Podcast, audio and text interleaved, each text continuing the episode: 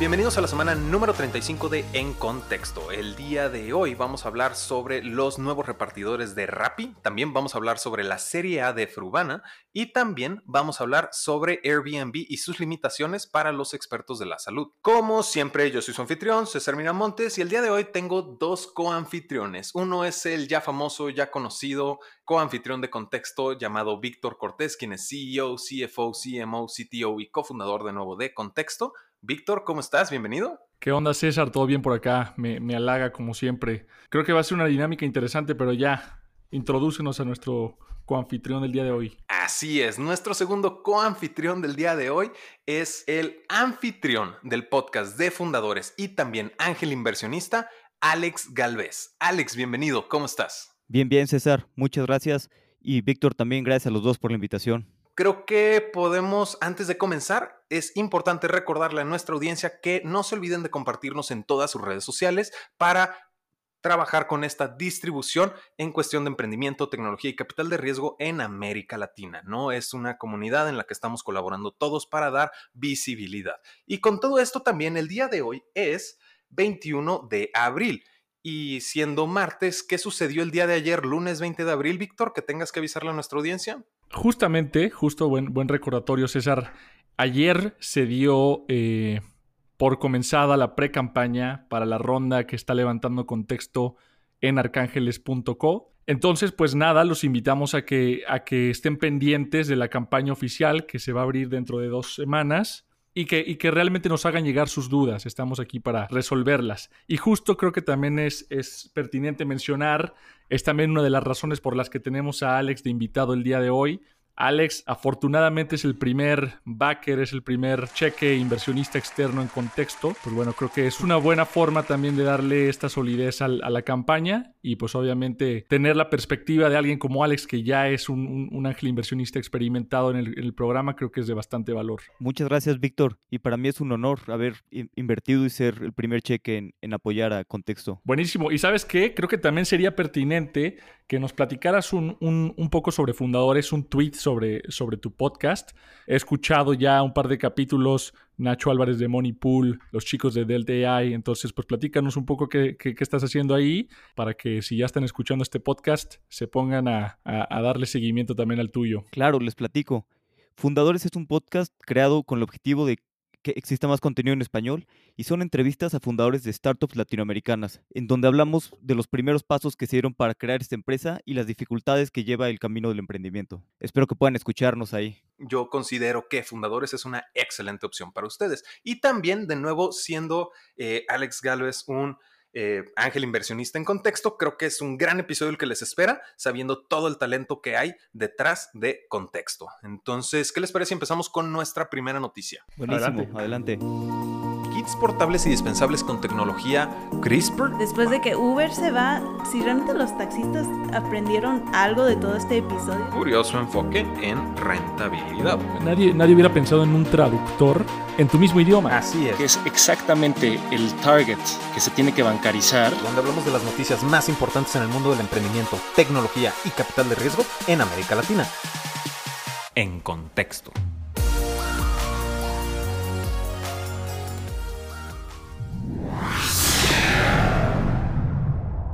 En Colombia existe este ya famoso y repetido unicornio latinoamericano, unicornio colombiano llamado Rappi. Y Rappi acaba de lanzar sus nuevos repartidores. Ojo, es una prueba, ¿no?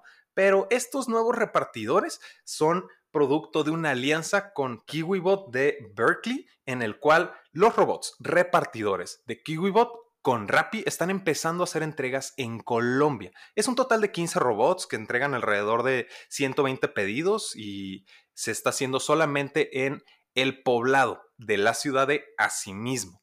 Entonces, pues con todo esto, esta implementación en Colombia a mí me llama muchísimo la atención, pero me gustaría escuchar eh, sus opiniones, ¿no? Porque ahorita Colombia es un territorio muy sensible en cuestión de entrega de última millas. Definitivamente, considero que es una batalla, es un campo de batallas ahorita justo con lo que platicábamos Alex eh, González Ormerod y yo en el, episodio antepasado. Con todo esto que iFood y, y domicilios están haciendo su partnership para entrar en Colombia, definitivamente ahorita es ahí la epítome, el, punto central de esta industria a mí me parece bastante interesante lo que están haciendo. Recordemos que KiwiBot también es, eh, si bien está basada en Estados Unidos, sus orígenes son colombianos. Entonces hace bastante sentido esta alianza y creo que es una, es una alternativa bastante inteligente para contrarrestar el ya famoso miedo de varias personas de, de tener este contacto, interacción humana con los, con los repartidores. Y algo interesante también es mencionar lo que ya estaba haciendo KiwiBot tiempo antes en los mismos campus de Estados Unidos, ¿no? Que era eh, repartir kits de, salubridad. De hecho, en el camino iba esparciendo una especie de desinfectante. Entonces, ya ellos estaban haciendo varias dinámicas, varias eh, iniciativas para contrarrestar o para hacer algo contra el COVID. Entonces, creo que este es un, paso natural y que hace bastante sentido. Sí, me parece interesantísimo que se tomen estas medidas, sobre todo en, esta época de pandemia y en Latinoamérica, porque en Estados Unidos se cree que la adopción de estas tecnologías, de que repartan por robots y este tipo de cosas, se van a dar mucho antes, sobre todo por el costo de la mano de obra, que es mucho más elevado que en Latinoamérica. Aquí en Latinoamérica se esperaba que fuera mucho después la adopción de este tipo de cosas, pero bueno, pues en crisis y pandemias como estas, esperemos que se dé una adopción de tecnología más, más rápida. No, y también está el hecho de que agrega valor el no tener contacto con, con, una persona, ¿no? Como bien lo mencionas, Alex, esta parte de el adelantar esta implementación en Colombia también tiene que ver con el hecho de que genera probablemente un poco más de confianza al momento que no tienes una persona que te pueda contagiar al momento de entregarte las cosas, ¿no? Entonces, a mí se me hace súper digo, me, sorprende que haya sucedido ya, pero tampoco me sorprende tanto esta alianza siendo Rappi, alguien que está agarre y agarre y agarre cosas de todos lados, ¿no? Acabamos de hablar la, el episodio pasado de su alianza con Narcus y todas estas eh, implementaciones que hace, pues realmente creo que es el que suceda en Colombia. Justo como lo mencionabas, Víctor, también tiene que ver con esta pelea de titanes que está sucediendo en Colombia con la alianza con entre domicilios.com y iFood, ¿no? Y pues con todo esto nada más para clarificar para nuestros escuchas, se están seleccionando al azar las personas que están pudiendo recibir los pedidos con los robots, no es para todos, ¿no? No están cubriendo toda la zona, se les da elegir si quieren recibir los pedidos por los robots de KiwiBot y ya la persona una vez que lo acepta, pues ya recibe el pedido normalmente, ¿no? Entonces es un gran paso, un gran avance por lo menos en Colombia y se va a poner interesante la pelea, ¿no? Claro, y algo que hay que, hay que agregar ahí, y justamente eh, ayudando, soportando también este, este argumento de Alex, es que justamente ahorita los robots todavía no son autónomos por completo, ¿no? Estos robots son semiautónomos. Todavía hay personas que tienen que estar guiando y monitoreando cuál es la ruta que están siguiendo estas, eh, estos bots. Entonces creo que eso es importante mencionarlo y quizá una de las razones por las cuales el, costo de delivery puede ser quizá más alto, ¿no? Sí, así es. Todavía no están tan baratos el costo de delivery para que valga la pena los robots, pero en esta época pues, es muy práctico para evitar contagios entre personas, ¿no? Porque hay que tener en cuenta que los repartidores pues, están teniendo muchos pedidos al día y están en contacto pues, con personas, con el exterior. Exacto. Y esto, esto puede reducir mucho el riesgo. Otra cosa interesante es que pues con toda esta competencia se impulsa que Rappi para mantenerse a la cabeza tiene que innovar mucho, ¿no? Exacto, digo, esa es una, esa es una eh, yo no diría una ventaja, sino más bien una parte de la naturaleza del negocio de, delivery, ¿no? Los, los márgenes están realmente apretándose poco a poco y tienes que seguir eh, avanzando, tienes que seguir sacando nuevas alianzas, por lo que eh, pues prácticamente Rappi ya nos ha demostrado que quiere ser esa super app para Latinoamérica. Eh, y como tú bien mencionas, César, todas estas alianzas que está haciendo con Arcus, con Value, con KiwiBot, pues hablan mucho de, de querer seguir a la cabeza, pero definitivamente se siente que, que los competidores, ¿no? Ya están pisando los talones en el sentido en que en cualquier momento, si te estancas mucho, no tienes una barrera de, entrada o, un poder sobre los competidores tan superior como para no dejar que te ganen ese market share, ¿no? Y también está la misma presión que debe de tener todo el equipo de Rappi porque, pues siendo Rappi ya un, un fenómeno de comparación en América Latina, pues eh, si lo analizamos un poco las agendas de muchos de los medios, probablemente también incluido el nuestro, pues eh, funciona eh, como lo menciono, ¿no? Como en comparación al momento de que hablamos de iFood y domicilios, el primero que se, que se viene a la mente y del que se habla, se habla de Rappi, ¿no? Y de Rappi, de Rappi, de Rappi es de lo que se está cubriendo, pero justo es esta presión que está recibiendo Rappi tanto de la competencia como el mantenerse a flote, más la percepción que se está generando del mismo emprendimiento a través de, este, de esta comparación de la que platico, ¿no? Y pues con todo esto ya podemos pasar a nuestra siguiente noticia y nuestra siguiente noticia también es en Colombia.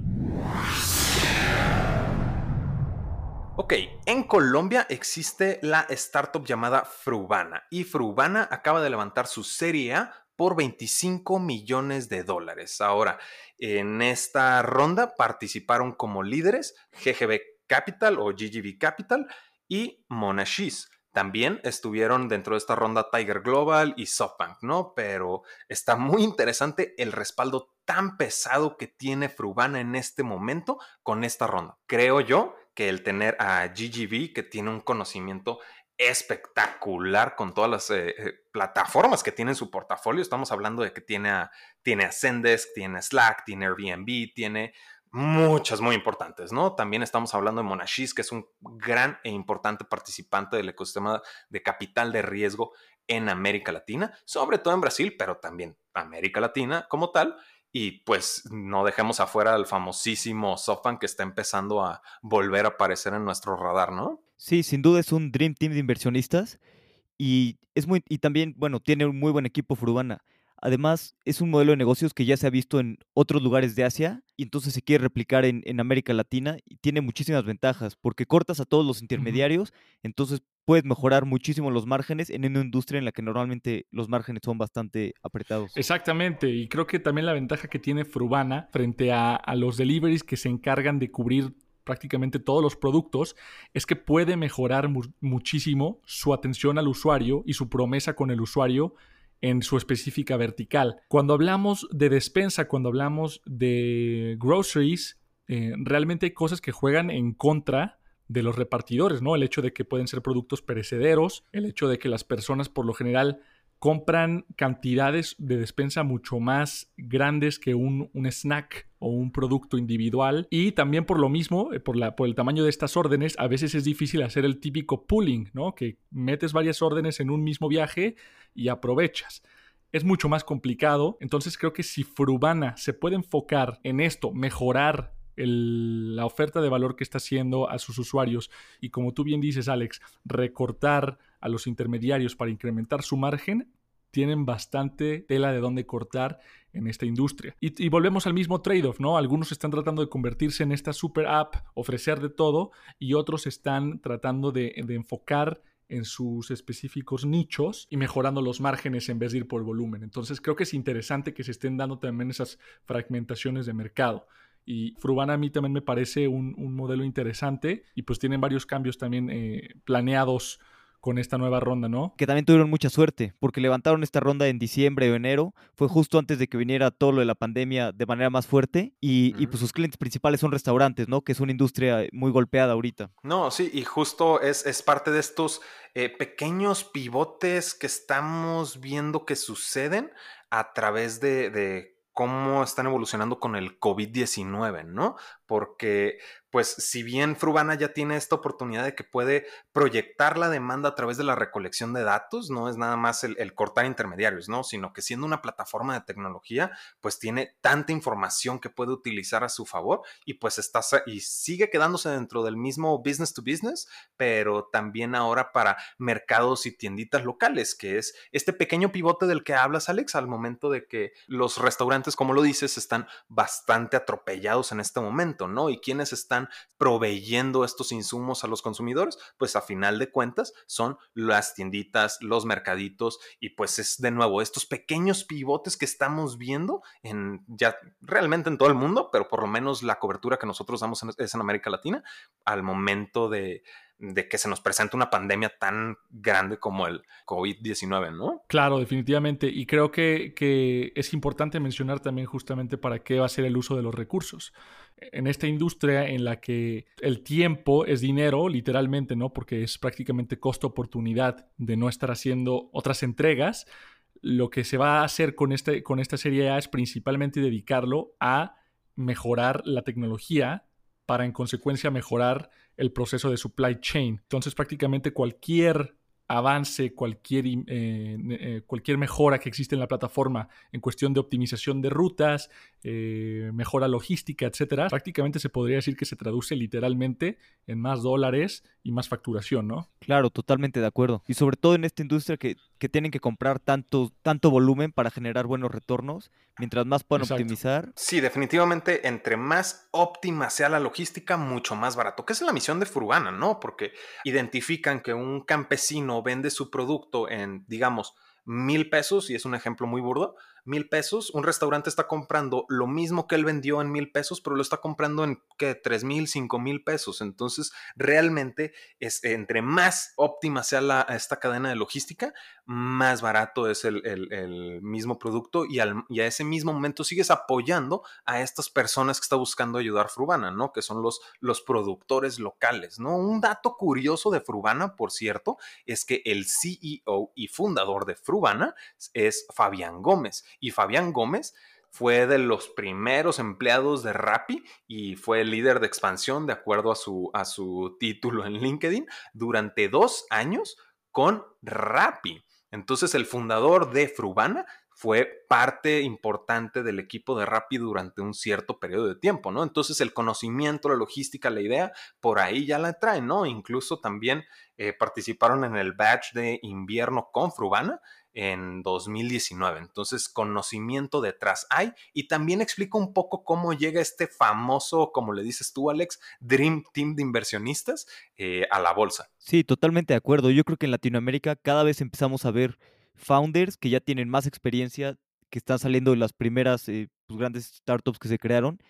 Y esto va a ayudar mucho a que crezca el ecosistema, ¿no? Son personas que ya han trabajado en startups, que ya lo han hecho antes y que ahora están creando su propia claro, Claro, claro. bueno, el famoso, yo diría, no diría second wave, porque ya también tenemos varios grandes tecnológicos de los 2000, particularmente en Argentina, que también salieron para fundar sus, otras startups y sus otros fondos, eh, pero lo estamos volviendo a ver, ¿no? Y, mucho está saliendo justamente de empresas como Rappi, como Nubank, que bueno, yo también considero que, que es uno de los factores que más van a catalizar el ecosistema, entonces, pues vamos viendo.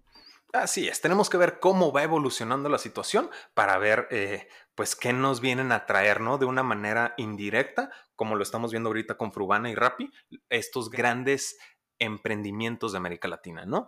Con todo esto ya podemos pasar a nuestra última noticia y nuestra última noticia es con Airbnb. Ok, vamos a hablar de Airbnb que limita su plataforma a expertos de la salud. Es un tema medio extraño, muy inteligente, yo lo considero, pero la noticia como tal es que Airbnb está limitando su plataforma para uso exclusivo de expertos de la salud. Vamos a entrar un poquito más a las puntualidades de las situaciones, pero creo yo que es un movimiento tanto consciente, inteligente y apegado a las solicitudes de las instancias gubernamentales, ¿no? Al momento de hablar de actividades esenciales, ¿no? Entonces, a mí se me hace súper bien, pero pues me encantaría saber su opinión. Sí, creo que Airbnb es de las empresas más afectadas en esta, en esta pandemia. Tenían originalmente planeado su IPO, su oferta pública, bueno, iba a ser un direct listing para 2020, pero bueno, ya lo van a trazar para el siguiente año e incluso levantaron una ronda de, de casi un billón de dólares, me parece, de, bueno, un billón, mil millones de dólares de capital y deuda porque justo en la mayoría de países han tenido que cancelar todas las reservas, incluso tuvieron que, dar dinero a los hosts. Por eso me parece muy inteligente esta manera de, darle la vuelta un poco y, seguir generando un poquito de dinero y de reservas. Definitivamente, ¿no? y vi la noticia también de, de la deuda que levantó justamente como una especie de bridge, ¿no? Para navegar y aguantar la, crisis que viene, porque definitivamente el turismo es de las cosas que más están viendo afectadas. He platicado con un par de, founders que están justamente en esta industria y, y sí, o sea, lo, ven venir difícil. Pero bueno, me, me gustó mucho, creo que para aquellas empresas que se están viendo afectadas mayormente en la crisis, es buen momento para repensar la estrategia, ver de qué forma se pueden adaptar. E iniciativas como estas, pues claramente nos dan a entender que sí hay formas de moverse, ¿no? Algo que, que he visto bastante en redes sociales, que honestamente me entristece mucho, todas estas noticias y videos de médicos y personal de la salud evacuando sus sus edificios, sus condominios, ya sea por propia voluntad o porque los vecinos prácticamente no quieren que estén ahí, ¿no? Entonces e, es un, es un tema complicado para estas personas que tienen que estar al frente del combate a la pandemia y regresando a, casa pues tampoco tienen esa tranquilidad. Entonces algo que está haciendo Airbnb es justamente pues poner a disposición de estas personas eh, espacios libres en los que quizá podrían eh, descansar, en el que quizá podrían tener un, cierto refugio. Y considero que, realmente, como tú mencionas, César, fue una decisión bastante inteligente. Y empática, sobre todo. Creo, o bueno, por lo menos yo siempre lo primero que me fijo es la empatía, ¿no? Pero este, justo es el, el entender la situación tan difícil y que, pues obviamente, si yo tengo mis planes, como lo mencionabas, Alex, eh, si estoy retrasando mi IPO, ok, es difícil e involucra muchísimas cosas detrás que simplemente el salir a la bolsa, pero también estoy entendiendo que en estos momentos se necesitan implementar otras cosas y las prioridades tal vez no sea específicamente el dinero. Y a mí, de nuevo, entramos a esta parte de la empatía que a mí me, se me hace bueno, pero también algo que me llamó un poquito la atención porque este comunicado de Airbnb pues salió para todos los países en los que opera, ¿no? En su misma página lo puedes encontrar. Cosas curiosas que descubrí es que para todos los países en los que se comunicó en América Latina, pues obviamente no existe la tarifa de Airbnb, ¿no? Todos tienen que obligatoriamente, si van a rentar su espacio, tiene que ser un lugar vacío, no puede vivir nadie más, ¿no? Y adicionalmente, pues también tienen sus respectivas reglas de limpieza, tanto para el anfitrión como para el visitante. Pero lo que me llamó a mí la atención es que comparado, contrastado con América Latina, y voy a dar un ejemplo muy puntual que es España, en España se le está cubriendo a los dueños de las casas si dan su hospedaje gratis. Sin embargo, en ninguno de los comunicados que hay en América Latina eh, se está cubriendo este costo si lo dejan gratuito, ¿no? Entonces, digo, es un dato curioso, no sé si quieran opinar algo al respecto. Yo creo que, digo, no sé, que tal vez en España, como fue antes, muchas reservas ya estaban hechas y entonces les tenían que dar el dinero de vuelta a los hosts. Creo que es bueno eso, pero no puedes mantener eso eh, todo el mundo porque pues también si no quiebras, ¿no? Claro, claro. Claro, claro sí, y justamente creo que, creo que con eso es pertinente agregar que, que esto que está sucediendo no, no, no, no viene sin consecuencias, o sea, realmente del IPO que Airbnb tenía planeado, y de la evaluación, que bueno, aunque no confirmada, ya se tenía cierta data que era alrededor de 26 mil millones de dólares, pues realmente ya está cayendo a niveles de 18 mil millones de dólares, que eso pues prácticamente un 40%, más o menos 30% de, de decremento en la evaluación inicial que se tenía eh, planeada. Y obviamente no me gustaría decir que es exclusivamente por, por el COVID-19, porque pues no tengo eh, toda la información a la mano, pero definitivamente creo que el impacto que va a tener, no solo a corto plazo, sino a, mediano plazo también, es eh, razón por la cual se está viendo tan impactado. O sea, el, eh, esta ronda que levantó es prácticamente para poder subsistir, para poder mantener operaciones, sacrificando mucho ese equity que, pues, manteniendo las valuaciones que ya traía, pues pudo haber sido mucho más, eh, mucho más considerable, ¿no? Sí, y eso de que Airbnb tiene la ventaja de que tiene unit economics muy sanos, entonces no le pegan tanto este tipo de cosas, este tipo de cosas como alguna otra, ¿no? Que esté creciendo demasiado y perdiendo dinero. Yo creo que pues sí fue una pequeña down round ahorita, pero a la larga Airbnb va a ser de las empresas que van a definir ciertas épocas. En eso estamos de acuerdo. Así es. Y pues realmente con todo esto hemos cubierto las noticias más importantes en el ecosistema del emprendimiento, tecnología y capital de riesgo en América Latina. Los invitamos a que nos sigan en todas sus redes sociales. Eh, a mí me pueden encontrar en Twitter como arroba unmiramontes más. Víctor, ¿cómo te pueden encontrar a ti? A mí me encuentran como Cortés Víctor H. ¿Y Alex, cómo te podemos encontrar? Y a mí me encuentran como Alex Galvez R o Fundadores Podcast en cualquier red social. Así es. Entonces también no se olviden de probar el podcast de Fundadores. Todos los detalles de la ronda de arcángeles.co lo vamos a actualizar en la descripción del programa una vez que suceda. Y finalmente, como siempre, yo fui César Miramontes. Yo soy Víctor Cortés. Yo soy Alex Alves. Y ahora sí estás en contexto.